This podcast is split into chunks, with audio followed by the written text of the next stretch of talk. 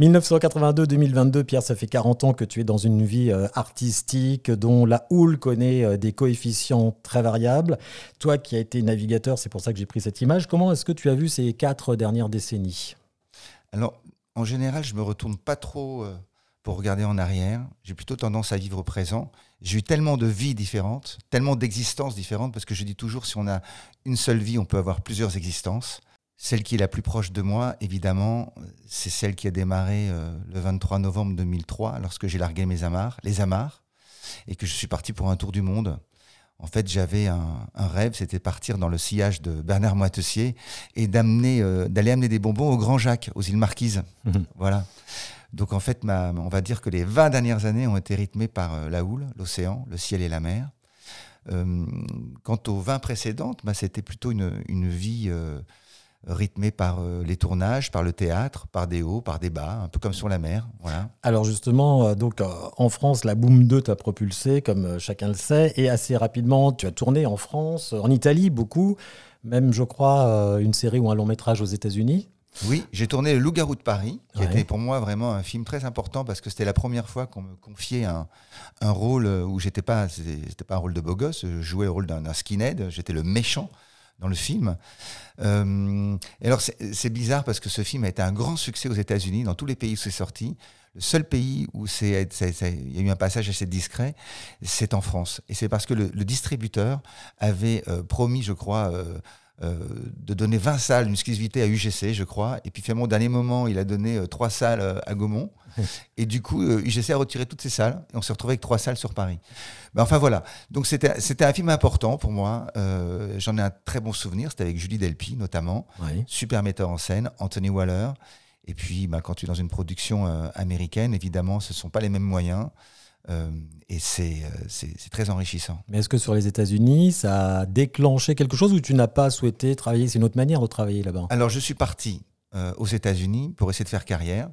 J'ai pris un agent, j'ai pris un coach pour travailler l'anglais. Et puis, comme nul n'est prophète dans son propre pays, le fait que je sois parti aux États-Unis, ça c'est sûr, en Europe. Et du coup, j'ai eu énormément de propositions en France, en Italie. Et comme ma caisse de bord était un peu vide, et que mon métier c'est comédien, bah évidemment je suis reparti en Europe. J'ai tourné un film, euh, euh, notamment Tristan et Iseux, qui est une grosse production italienne, qui était un, un, énorme succès. Et puis euh, il y a eu juste après il y a eu Ladies Night, oui. qui était vraiment, bah, ça a été, comment dire, une météorite dans ma vie puisque j'ai joué cette pièce pendant un an et demi entre Paris et puis une tournée dans toute la France, la Suisse, la Belgique. Mais je voudrais revenir en faisant une petite parenthèse sur ce film de Skinner, de ce rôle de, de, composition, en fait, euh, qui est loin du gentil qu'on pourrait voir avec la belle gueule aux yeux bleus. Cette étiquette de beau gosse aux yeux bleus à l'époque, ça t'a collé, parce qu'en France, on met souvent ça et on se dit, il va faire de la comédie tout simplement. Gentil garçon, bon gendre peut-être, comme dirait Drucker. Mais euh, ça aurait été facile de se battre contre cette image, justement, ici. C'est toujours compliqué parce que les directeurs de casting ont toujours tendance à choisir les comédiens par rapport au dernier film qu'il a fait. Euh, moi, je suis très lucide sur le premier film que j'ai tourné, c'est-à-dire La Boum. On peut pas dire que je suis un excellent comédien dans ce film. J'ai pas énormément de choses à défendre. Je sais qu'on m'a pris parce que j'avais des beaux yeux, euh, que ça marchait bien avec Sophie à l'époque. Et c'est très compliqué quand on est un jeune comédien d'être, euh, comment dire, starisé du jour au lendemain. Parce que autant une femme à 20 ans, 25 ans, 30 ans, elle est vraiment au, maximum de sa carrière, et c'est plus compliqué que pour les femmes quand elles ont 35-40 ans, uh-huh. autant un comédien, il prend vraiment tout son, essor, son envol euh, quand il commence à avoir une gueule et puis un petit peu de bouteille, c'est-à-dire vers 40-50 ans.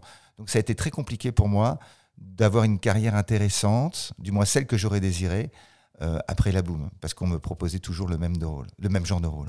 Euh, la, comédie, donc c'est une chose, la chanson, euh, c'en est une autre. Cela dit, très tôt, toi, tu as quand même été interprète, finalement, dès les années 80-84. tu t'es mis à, chanter notamment un titre qui a marché beaucoup plus en Allemagne, en Autriche et en Suisse, qui s'appelle Stay, avec Bonnie Bianco. Oui, c'était un, un, énorme tube, puisque je me souviens que dans les dans le top 50, on était même devant Michael Jackson, devant une chanson qui faisait pop up the volume, pop up the volume, dance, dance, dance. Voilà. Et donc, ça m'a vraiment ouvert, euh, ça m'a vraiment ouvert une, carrière, même euh, en Russie, puisqu'aujourd'hui, je suis même populaire en Russie, uh-huh. grâce à cette chanson. Cette chanson était, euh, issu d'un film qui s'appelait Cendrillon 80. C'était en fait la fable de Cendrillon qui était remaniée dans les années 80. Et ça m'a ouvert vraiment un public, même en Amérique latine. Voilà. Après, il y a une période où j'ai sorti des 45 tours en France. Donc il y avait une version française pour la France. Par exemple, euh, la première chanson s'appelait Vita Vie. Et euh, pour l'Allemagne et l'Italie, ça s'appelait Face Your Life. J'ai toujours fait deux versions. Donc en français, c'était de la variété. Et pour les, pour les, les pays anglo-saxons ou les autres pays, c'était de la pop. Donc on peut dire Pierre Cosso, très connu en Russie, en Amérique latine, un peu euh, euh, l'homme masculin, le chanteur masculin aussi connu que Mireille Mathieu et Patricia Cass euh, en Russie, parce que finalement il n'y en a pas beaucoup qui, réussissent là. Ouais, c'est étonnant, mais ça j'ai découvert à travers les, les, réseaux sociaux. J'ai un, un, Facebook, j'ai un Instagram aujourd'hui, mmh.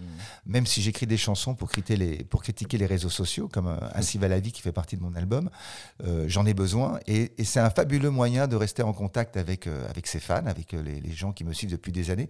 Et c'est comme ça que je me suis aperçu en regardant les, statistiques qu'en fait j'avais vraiment un public en, Russie également. Donc mon premier public c'est en Allemagne, ensuite c'est l'Italie, ensuite la France et ensuite la Russie.